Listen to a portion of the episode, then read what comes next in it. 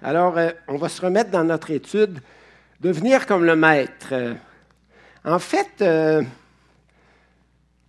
l'Évangile, c'est pas juste une bonne nouvelle à l'effet que Dieu ne nous jugera pas selon nos péchés, mais va nous accorder sa grâce et son ciel et, ses bénédictions après la mort. C'est pas juste ça l'Évangile. L'Évangile, c'est un message qui oui, euh, nous permet d'obtenir le pardon de nos péchés et d'avoir l'assurance d'aller au ciel après la mort, mais c'est aussi un message puissant par lequel Dieu désire transformer nos cœurs dès maintenant. Et, Dieu a entrepris de nous prendre tel qu'on était. il y a des gens parmi nous qui sont plus brisés que d'autres.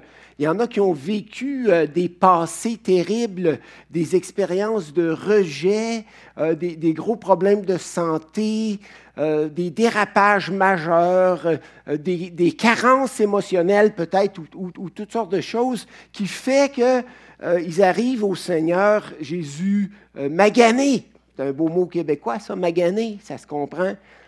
Et le Seigneur les reprend avec amour, avec douceur, et veut les rebâtir. Puis, puis son objectif, lorsqu'il les entreprend, c'est de les transformer à la stature parfaite de Jésus-Christ, de restaurer la perfection morale de Jésus-Christ dans leur cœur. En d'autres mots, Dieu nous prend en morceaux et il désire travailler dans nos cœurs en profondeur pas juste replacer le toupet. Que c'est facile de refaire l'esthétique extérieure. Puis là, euh, bon, OK, je vais l'arrêter de fumer, celui-là, puis il ne prendra plus son pote, puis, puis il ne se, promènera plus avec ses caisses de 24, euh, tu du dépanneur à chez lui. Mais ça, c'est pas ça, être transformé en profondeur. Oui, ça peut compter euh, si on était accro à ces choses-là, mais, mais reste que d'être transformé en profondeur, c'est quelque chose de beaucoup plus euh, délicat, complexe, comprenez-vous? Alors, l'œuvre que Dieu est en train de faire dans nos vies est extrêmement complexe. Et c'est pour ça que souvent, on ne comprend pas le travail que Dieu est en train d'accomplir dans notre cœur et le trajet que Dieu nous euh, fait parcourir et les épreuves parfois qu'il permet dans nos vies. Mais dites-vous quelque chose, c'est que Dieu est en train de faire une restauration extrêmement complexe dans vos cœurs pour vous amener à la stature parfaite de Jésus. Alors, euh, soyez pas trop troublés de ne pas comprendre par bout pourquoi Dieu vous fait vivre telle ou telle expérience. Lui, il sait exactement où est-ce qu'il s'en va et ce qu'il entreprend, il le mène toujours à bonne fin, il le termine toujours. Alors, je suis obligé de répéter à mon épouse constamment, chérie, je suis en train de devenir un chef-d'œuvre. Et si tu t'en rends pas compte, ben, Dieu le sait, lui. Ça me console. Mais elle s'en rend compte un peu. Je suis obligé de lui rappeler de temps en temps, mais quand même. Alors, devenir comme le maître, euh, on ne va pas répéter euh, tout ce qu'on a dit la dernière fois parce qu'on finira jamais. Donc, euh, premier point qu'on a vu, être humble comme le maître, on voit Jésus qui se fait baptiser par Jean le Baptiste alors qu'il n'a pas besoin de se repentir. Et le baptême de Jean, c'était un, un baptême de repentance. Mais Jésus insiste pour que Jean le baptise. Pourquoi? Parce que Jésus veut dire à tous, le ministère que mon serviteur Jean exerce, c'est un ministère que j'approuve à 100% Jésus était humble de cœur. Il n'avait pas de problème à reconnaître la valeur des autres, la valeur de leur ministère, et il désirait euh, que Jean soit vu comme un grand prophète aux yeux, aux yeux des autres, parce que Jean était un homme incroyable, en effet. Puis ensuite, on, voit que Jésus priait pendant qu'il se faisait baptiser par Jean et que le Saint-Esprit descend sur lui comme euh, une colombe. Et là, je me suis demandé qu'est-ce que Jésus pouvait bien demander dans ses prières? Et la réponse la plus logique qui me vient en tête, c'est qu'il a certainement dit Père, Je sais que tu m'appelles à commencer mon ministère. Je sais qu'une grande opposition m'attend, qu'un rejet énorme m'attend. Je sais que des souffrances m'attendent et ultimement la croix. Jésus n'était pas sans savoir ce qui l'attendait là. Et je te demande ton appui. J'ai besoin de tes ressources parce que je suis devenu homme et, et je vais faire tout ce que je vais faire par ta puissance. Accorde-moi tes ressources. Et au moment même, qu'est-ce qui se passe? Le Saint-Esprit descend sur lui, comme le Saint-Esprit était descendu sur des hommes de l'Ancien Testament lorsque Dieu les appelait à accomplir une certaine mission. Sauf que la différence, c'est que Jésus était rempli du Saint-Esprit dès le sein de sa mère. Le Saint-Esprit vivait dans son cœur depuis toujours. Donc, il n'y avait pas besoin comme tel d'une onction spéciale comme les prophètes de l'Ancien Testament. Il y avait une différence là. Sauf que c'est comme si le Père lui disait, je suis avec toi. Le Saint-Esprit descend comme une colombe et une voix se fait entendre des cieux. Celui-ci est mon Fils bien-aimé en qui j'ai mis toute mon affection. Écoutez-le. Ça, tu ne peux pas avoir un plus bel appui. Mais Jésus était humble. Donc, il, il reconnaît Jean et son ministère. Il, reconnaît son besoin de ressources spirituelles pour accomplir son ministère. Et un deuxième point qu'on a vu, euh, c'est que Jésus recevait un bon témoignage de Dieu et des humains. Et, on a vu que Jésus est notre modèle, mais c'est ça qu'il faut faire nous aussi. Agir humblement, premièrement, puis deuxièmement, pour devenir comme le Maître, ben, il faut être fidèle à Dieu dans le secret, dans les petites choses, de telle sorte que notre fidélité euh, soit contagieuse et qu'elle soit reconnue par les autres autour de nous et que les gens qui témoignent de, qui on est euh, soient capables de dire, oui, il n'est pas parfait, mais il aime vraiment le Seigneur, puis il s'attache au Seigneur, puis il cherche à servir le Seigneur, puis, puis, puis quand, quand, il se trompe, ben, il est capable de demander pardon, il est capable de s'excuser, puis franchement, il est en train de devenir comme le Maître. C'est ça qu'on veut entendre, n'est-ce pas? Jésus grandissait euh, en grâce euh, devant euh, et en sagesse devant Dieu et devant les humains. Ça, c'était le deuxième point. Troisième point qu'on a vu, pour devenir comme le, maître, il faut aussi avoir les, les âmes des gens perdus à cœur. Et il y a une chose extrêmement intéressante dans la généalogie qu'on trouve dans Luc c'est que la généalogie remonte de Jésus jusqu'à Adam, fils de Dieu. Et c'est comme si Luc, dans son évangile poussé par le Saint-Esprit, avait euh, voulu euh, souligner que Jésus avait à cœur le salut de tous les humains, depuis le début, depuis Adam jusqu'à la fin des temps juste le salut des Juifs, parce que dans Matthieu, la généalogie est différente. Ça commence avec Abraham, mais ça finit avec Jésus. Les deux passent par Joseph, parce qu'il fallait que Jésus soit euh, légalement euh, le fils de Joseph pour être le fils de David. Mais euh, quand même, quand même, l'accent dans Luc est mis sur Jésus qui a à cœur autant les, les non-juifs que les juifs et les gens de toute race et de toute condition. Euh, et comme j'ai dit, des fois, les gens les plus maganés, euh, les gens euh, qui avaient baigné dans le péché jusqu'au cou et, tout ce que vous voudrez. Donc, donc ça, c'est intéressant. Et on est rendu à notre quatrième point. maintenant, c'est que Jésus était endurant face à la tentation. Et ça, c'est donc important. Parce qu'il y a des gens qui, euh, aussitôt que la tentation s'amène, aussitôt que la pression s'amène, qui perdent le peu de solidité qu'ils avaient, puis qui s'empressent de recourir au péché pour combler leur cœur, et, et qui laissent le diable les détacher du Père.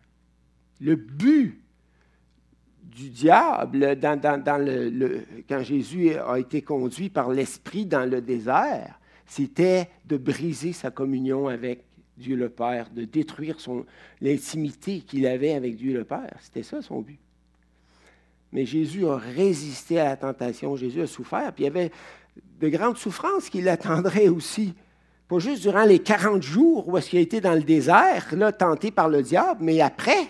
Alors Dieu euh, l'a comme préparé, euh, lui comme, l'a comme averti par ces 40 jours de tentation. C'est le premier, premier événement après son baptême. C'est pas le service, il n'a pas commencé à prêcher de façon triomphale à gauche, à droite, mais non, le Saint-Esprit le conduit dans le désert et Dieu permet qu'il soit tenté par le diable pendant 40 jours toutes les tentations que Jésus a vécues durant ces 40 jours-là ne sont pas mentionnées dans l'Évangile. L'Évangile n'en rapporte que trois que euh, Jésus a subi à la toute fin des 40 jours alors qu'il était dans son état le plus faible. Avez-vous remarqué que lorsque vous êtes super fatigué et faible, vous êtes plus facilement tenté? Avez-vous remarqué ça? Tenter à n'importe quoi. Ça peut être à l'impatience, ça peut être à la déprime, ça peut être au négativisme, ça peut être...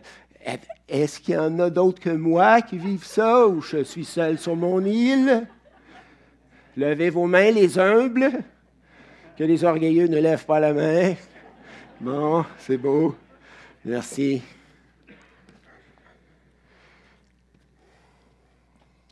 Alors, on va regarder ça ensemble, ces tentations-là. Mais euh, permettez-moi de dire simplement, avant de, les aborder, que euh, Dieu n'a pas tenté lui-même Jésus. Dieu a permis que le diable tente. Et Dieu a contrôlé euh, les tentations que euh, le diable servait à Jésus. Et ça, c'est très important à comprendre, parce que Dieu ne tente jamais personne, euh, ne pousse jamais personne au mal. Et même dans le Notre Père, lorsque Jésus dit, euh, vous allez demander, ne, nous soumet pas à la tentation. littéralement, dans le grec, c'est ne nous laisse pas entrer dans, dans le couloir de la tentation où tu permettrais au diable de nous tenter c'est sûr que le mot tentation euh, et le mot épreuve, c'est le même mot en grec, mais, le contexte nous montre s'il s'agit de tentation ou d'épreuve. Et, euh, des fois, les deux sont comme deux côtés de la même médaille. Tu rentres dans une épreuve et ça devient une tentation. Ça, teste ta foi, ton attachement à Dieu. Mais quand même, disons que Dieu ne tente personne. Ça, c'est la première chose. Euh, mais Dieu se sert de la tentation pour nous rendre endurant. Ça, ça c'est vraiment important à comprendre. Dans 1 Corinthiens 10, 13, il est dit Les tentations qui vous ont assailli jusqu'à présent sont communes à tous les hommes. Aucune d'elles n'a dépassé vos forces humaines. D'ailleurs, Dieu qui est fidèle ne permettrait pas que vous soyez tentés au-delà de vos forces, mais avec la tentation. Donc, écoutez bien ça, c'est ça le bout important. Avec la tentation, il vous donnera la force d'y résister et développera votre endurance pour que vous puissiez en sortir. Donc, c'est comme lorsque tu exerces tes muscles. Ah, mais une chose que j'ai apprise que je ne savais pas, c'est que les muscles se construisent euh, grossissent lorsqu'on brise nos fibres musculaires. ça, c'était toute une, découverte pour moi, je ne savais pas ça. Tu forces après des poids, tu brises tes fibres musculaires. Puis là, ton corps, il veut les reconstruire. Tout, tout comme lorsque tu te blesses, lorsque tu te casses euh, un os. Euh, le corps, inquiète-toi pas, il te rebâtit ça, il te ressoude ça, puis il paraît que ça ne recassera jamais au même endroit parce que le corps te... Alors, l'épreuve, c'est un peu comme ça, parce que dans l'épreuve, on se sent brisé, comme un muscle. Mais Dieu veut servir de ça pour nous renforcer et nous rebâtir encore plus solides. Ça, c'est vraiment important à comprendre parce que si aussitôt que l'épreuve vous frappe, là, euh, que, vous refusez euh, de vivre l'épreuve ou, la période de tentation, de faiblesse à laquelle Dieu vous soumet, et que vous voulez vous y soustraire ou que vous vous empressez de bouder Dieu, de concevoir de l'amertume contre lui ou, de vous enfuir dans le péché, vous ne grandirez pas. C'est aussi simple que ça. Jacques, dans Jacques euh, chapitre 1, verset 12, on peut lire heureux, heureux. Ça, ça veut dire avoir grandi, heureux. Avoir euh, goûté à une liberté à laquelle on n'avait pas goûté avant. Heureux l'homme qui supporte patiemment, qui endure la tentation. Car après avoir été éprouvé, il recevra la couronne de vie que le Seigneur a promise à qui? À ceux qui l'aiment. Ceux qui supportent patiemment la tentation sont ceux et celles qui l'aiment, qui l'aiment vraiment. Seigneur, je suis prêt à te suivre, pas seulement quand ça va bien, pas seulement quand c'est facile, pas seulement quand, quand, tu me, me, me combles euh, de bénédictions, de joie. Non, mais je suis prêt à te suivre aussi lorsque tu me façonnes, lorsque tu me formes, lorsque tu es en train par l'épreuve de me transformer à la stature parfaite de Jésus-Christ. Et je ne vais pas, euh, je ne vais pas euh, résister à ton œuvre dans mon cœur. Ça, c'est vraiment important euh, à comprendre. Quand tu es chez le dentiste, est-ce que tu aimes ça quand il, il prend sa on dirait que c'est moins pire aujourd'hui. Ils nous gèlent un peu plus qu'avant. Ils ont moins peur de, des, euh, des anesthésies qu'avant. Mais en, même temps, moi j'ai des souvenirs de la poudre dedans qui me remonte, de la fumée, puis, puis là, il accroche le nerf de temps en temps, j'ai juste le goût de le mordre. Mais là, si tu fermes la bouche avec les deux secondes, le dentiste ne pourra jamais t'enlever la carie puis remplacer ça par de l'incorruptible. Vous allez dire c'est une petite image, mais quand même, c'est ça. C'est ça que Dieu veut faire dans notre vie, n'est-ce pas? Luc rapporte que Jésus a été tenté dans trois domaines, mais comme je vous l'ai dit, je pense qu'il a été tenté dans, plusieurs domaines euh, durant les 40 jours, mais Jésus a répondu par la parole de Dieu les trois fois. Ça, ça me dit quelque chose aussi. Je me dis, attends un peu, là. Jésus, tout comme David et tout comme d'autres hommes de Dieu, serrait la parole de Dieu dans son cœur. Euh, tu sais, des fois, on parle de culte personnel, on parle de lire sa Bible, tout ça, mais on ne sait pas pourquoi. Pourquoi faudrait que je lise ma Bible pour être un bon chrétien? Pourquoi faudrait que je fasse un culte personnel pour être un bon chrétien? Ce n'est pas une réponse. Non, il faut, que, si tu veux être motivé à lire la Bible et à l'étudier, il faut que tu penses aux objectifs. Pourquoi est-ce que tu ferais ça? Bien, pour mieux connaître Dieu, pour apprendre à connaître Dieu, euh, pour laisser Dieu parler à mon cœur, pour me fortifier intérieurement de telle sorte que lorsque la tentation va venir, Lorsque le diable va chercher à me détacher du Père, de l'amour du Père, je vais lui répondre avec la parole parce que je vais avoir serré la parole dans mon cœur. Je serre ta parole dans mon cœur afin de ne pas pécher contre toi. Mais tu ne fais pas juste étudier la Bible pour étudier la Bible pour accumuler des connaissances. C'est la nourriture de ton âme. Donc, mais, mais pensez-y parce que quand j'étais jeune chrétien, on n'arrêtait pas de me dire, il faut que tu fasses ton culte personnel. Mais on ne me disait jamais pourquoi. Mais, OK. Puis là, tu te sens coupable. Ah, attends un peu, j'ai sauté une couple de jours, je n'ai pas fait mes lectures, mon culte personnel. Oui, mais pourquoi tu fais ça? Pourquoi tu ferais ton culte personnel? Réfléchis, puis tu vas être plus motivé après. Mais ici, on a l'exemple de Jésus qui répond au diable avec sa parole. C'est vraiment quelque chose. Bon, alors on va regarder les tentations maintenant une par une. Je n'ai pas de diapo pour chacune, mais on va regarder ça ensemble. Vous connaissez bien le texte, de toute façon, on va le lire au fur et à mesure. Jésus a d'abord été incité par le diable à combler lui-même ses besoins comme si Dieu ne s'en préoccupait pas.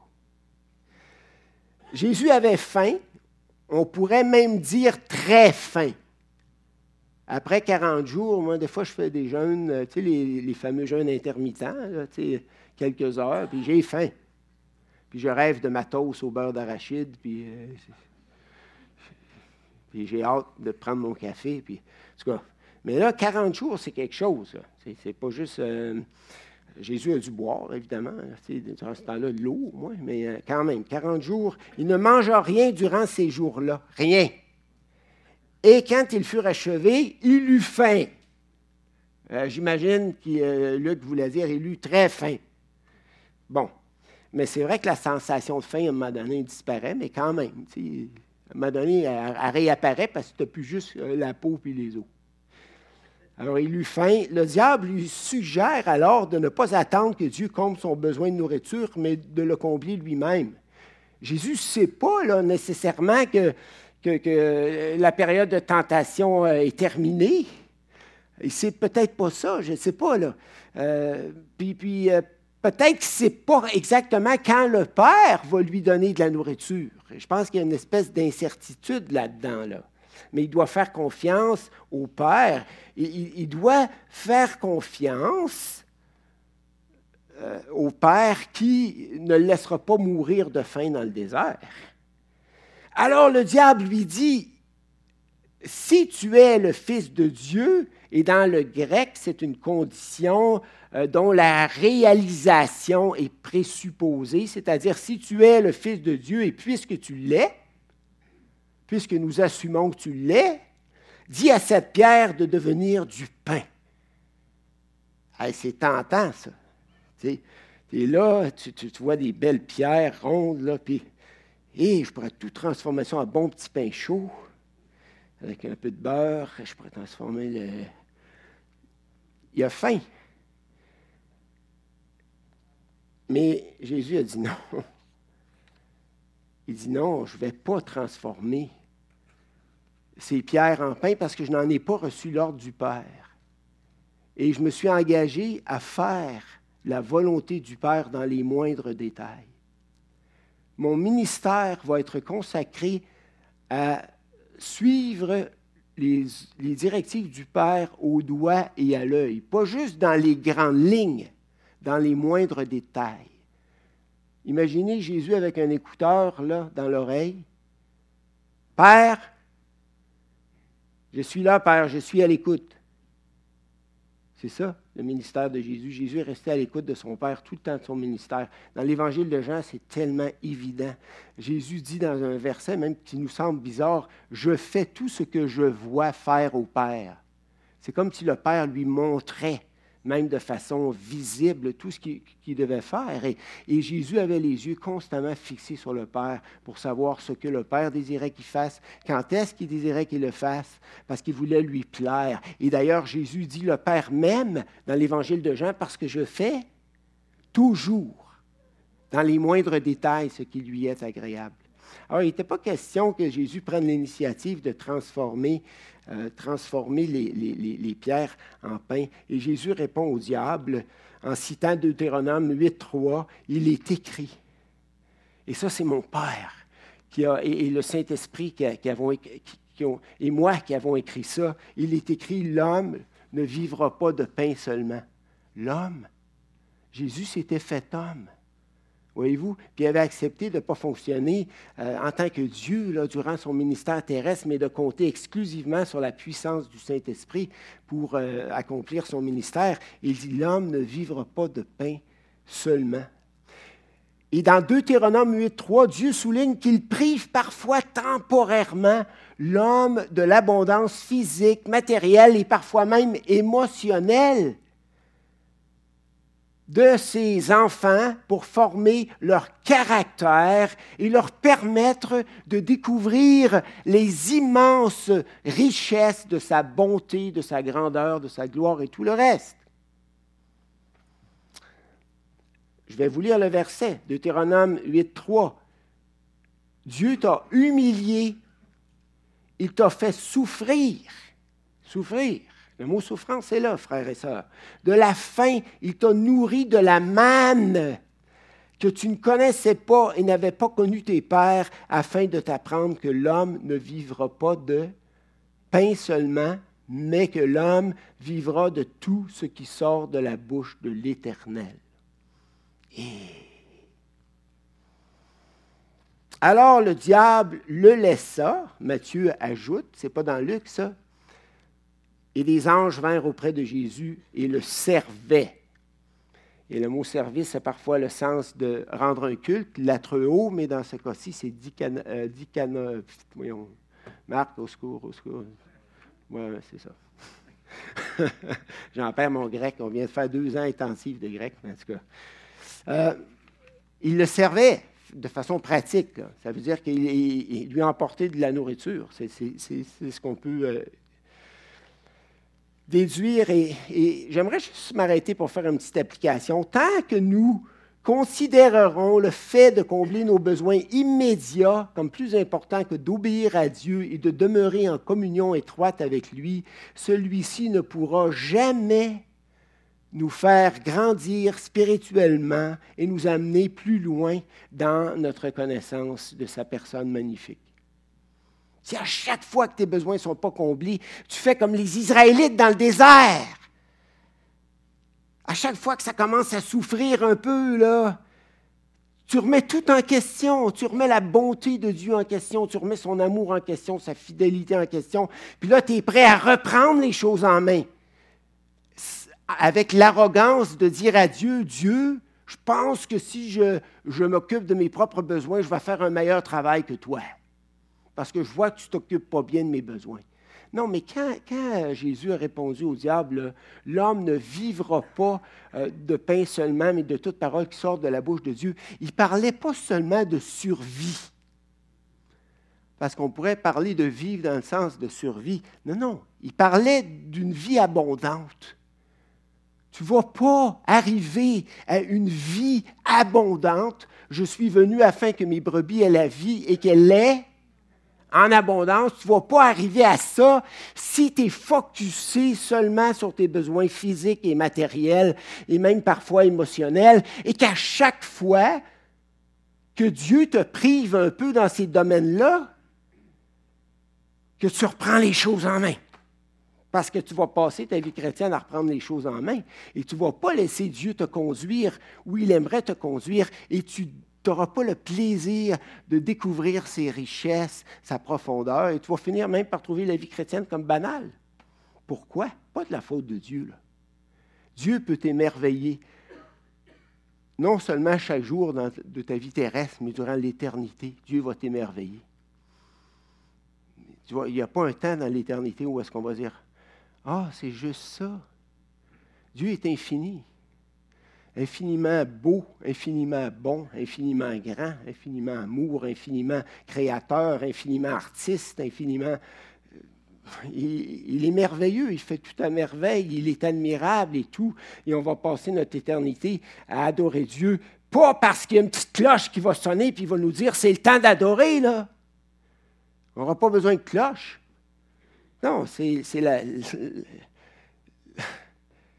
le fait que Dieu soit extraordinaire, merveilleux, qui va faire qu'on va être dans l'adoration continuelle. Comprenez-vous, ça va être comme naturel à cause de ce qu'on va voir, de ce qu'on va comprendre. Mais aimerais-tu ça grandir spirituellement sur la terre? Aimerais-tu ça t'élever un peu plus haut que les premiers stades de la vie chrétienne? Mais il faut que tu acceptes les périodes de tentation, d'endurance que Dieu te fait vivre. Puis, ça ne dure pas toujours.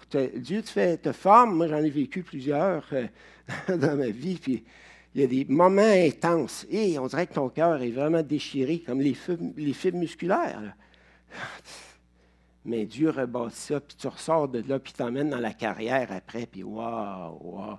Tu es tellement content de ne pas avoir abandonné en cours de route, de ne pas t'être éloigné de Dieu en cours de route, mais d'être resté là, heureux celui qui supporte patiemment la tentation parce qu'il va goûter à une vitalité spirituelle qu'il n'avait jamais connue auparavant.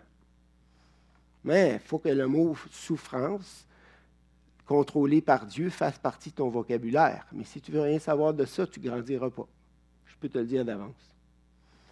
C'est, euh, très clair. OK, une deuxième euh, tentation. Jésus est incité par le diable à mettre de côté la mission que Dieu lui avait confiée pour jouir avant le temps de la puissance et de la gloire. Luc ne présente pas la deuxième et la troisième tentation de Jésus dans le même ordre que Matthieu. Et pourquoi cela? Je me suis penché un peu sur la question, j'ai lu quelques commentaires, mais d'après moi, je vais vous dire mon, hypothèse, euh, c'est simplement que euh, Luc désirait mettre l'accent sur l'universalité du salut. Euh, parce que la deuxième tentation que Luc présente, c'est, le diable qui montre à Jésus tous les royaumes de la terre et leur gloire. Et c'est ça, ça me parle d'universalité, alors que Matthieu, lui, parlant surtout pour les Juifs, écrivant surtout pour les Juifs, a mis le temple, le fait que que, Jésus se retrouve en haut du temple et, le diable lui suggère de, se jeter en bas du temple en disant, ben, euh, écoute, des anges vont t'accueillir. Bon, on ne sait pas vraiment, mais je vous dis mon hypothèse. Mais de toute façon, ça n'a pas une grosse importance. Le diable euh, l'élève sur une, grosse, une, haute montagne et lui montre tous les royaumes de la terre. Le diable, verset 5, le diable l'emmena plus haut, lui montrant en un instant tous les royaumes du monde. Euh, attendez. Et il lui dit au verset 6, je te donnerai tout ce pouvoir. Donc, on parle de pouvoir, contrôle, et la gloire de ces royaumes, car elle m'a été remise, et je la donne à qui je veux. Si donc tu te prosternes devant moi, si tu m'adores, elle sera toute à toi. Là, cesse d'adorer ton Père qui ne te donne rien. Tout ce que le Père t'a préparé euh, dans les trois prochaines années, c'est du rejet, de la souffrance. C'est ça, le plan du Père pour toi. Mais moi, je t'offre tout de suite la gloire, Jésus. C'est toi, tu es Dieu le Fils et je t'offre euh, le, contrôle, la gloire, la puissance et tout. C'est ça.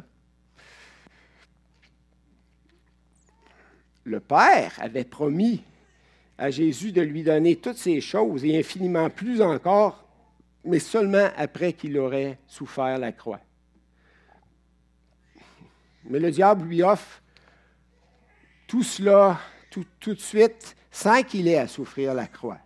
C'est ça le point, là. Et vous savez que la croix, c'était très pesant pour Jésus parce que dans l'Évangile, Jésus en parle très, très souvent. Euh, Luc 18, 32, car il sera livré aux païens, on se moquera de lui, on, l'outragera, on crachera sur lui. Euh, Luc 12, 52, il est un baptême dont je dois être baptisé. Euh, baptisé, ça veut dire plongé. Et combien il me tarde qu'il soit accompli? Euh, Luc 22, 41 à 44. En tout cas, Jésus en parle souvent. Pourquoi? Parce que ça le préoccupe profondément, cette histoire-là de souffrance, de rejet, de croix, euh, qu'on lui crache au visage et tout. Il ne faut pas penser que Jésus était insensible. C'était l'être le. Dieu, est-ce que Dieu est sensible? nous, on est sensibles, les humains, à ce qui nous arrive, à, comment les, gens agissent avec nous. Mais est-ce que Jésus était sensible, pensez-vous? Et un cœur d'une sensibilité extraordinaire. Jésus voyait simplement quelqu'un dans le besoin ou quelqu'un souffrir et son, et cœur était ému de, compassion, puis dans l'expression grecque, ça veut dire était, était remué dans ses entrailles. C'est comme ça euh, qu'on décrivait les, euh, grandes émotions dans, dans ce temps-là. Alors le diable profite de l'état de grande faiblesse de Jésus il incite euh, à mettre la croix de côté et à jouir euh, de la possession et de la gloire du monde avant le temps. C'est spécial hein, parce qu'il est menteur. Tu sais, quand il dit tout cela m'a été donné et je le donne à qui je veux, c'est une demi-vérité, ça. C'est vrai que Jésus décrit le diable comme le prince de ce monde, dans le sens que Dieu lui avait confié la gérance du monde. Mais ce n'est pas vrai que ça lui appartenait. dans la Bible, à qui le ciel et la terre appartiennent-ils? Dieu. C'est comme euh, tu engages quelqu'un pour être un gérant chez vous de ta, ferme, puis de tes champs, puis de tes troupeaux, puis à un moment donné, il se prend pour le propriétaire, puis il vend ça au voisin. Non, non, mais c'est. Ou il dit au voisin, regarde, je vais te donner tout ça là, si tu euh, me fais une statue. Fais une statue à mon effigie. Non, ça ne marche pas. C'est comme. Puis qu'est-ce que Jésus a répondu? Tu adoreras le Seigneur ton Dieu et à lui seul tu rendras un culte. En citant Deutéronome 6, versets 13 à 15. Et après que Jésus ait souffert, la croix, qu'est-ce qui est arrivé? On a des textes bibliques extraordinaires où c'est dit Dieu l'a souverainement élevé, Philippiens 2, 9 à 11, et lui a donné le nom qui est au-dessus de, de tout nom. Le diable n'aurait jamais pu l'élever si haut, afin qu'au nom de Jésus, tout genou fléchisse dans les cieux et sur la terre et sous la terre, et que toute langue confesse que Jésus-Christ est Seigneur à la gloire de Dieu le Père. Et encore dans Éphésiens chapitre 1, verset 20 à 22, et on termine avec ça, Dieu a déployé sa puissance en Christ en le ressuscitant des morts et en le faisant asseoir à sa droite dans les lieux célestes, au-dessus de toute domination, de toute autorité, de toute puissance, de toute dignité et de tout nom qui peut se nommer non seulement dans le siècle présent, mais encore dans le siècle à venir. Et je veux juste vous laisser avec une application. C'est beau, là. ça, c'est l'histoire, mais l'application est la suivante.